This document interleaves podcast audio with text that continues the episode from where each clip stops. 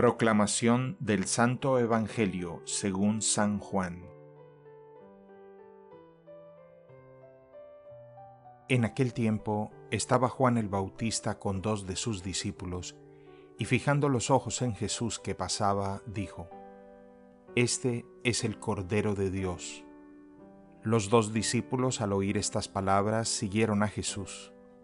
Él se volvió hacia ellos y viendo que lo seguían, les preguntó, ¿qué buscan?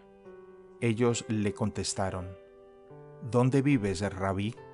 Rabí significa maestro. Él les dijo, vengan a ver. Fueron pues, vieron dónde vivía y se quedaron con él ese día. Eran como las cuatro de la tarde. Andrés, hermano de Simón Pedro, era uno de los dos que oyeron lo que Juan el Bautista decía y siguieron a Jesús. El primero a quien encontró Andrés fue a su hermano Simón y le dijo, Hemos encontrado al Mesías, que quiere decir el ungido. Lo llevó a donde estaba Jesús y éste, fijando en él la mirada, le dijo, Tú eres Simón, hijo de Juan, tú te llamarás Kefas, que significa Pedro, es decir, roca. Palabra del Señor.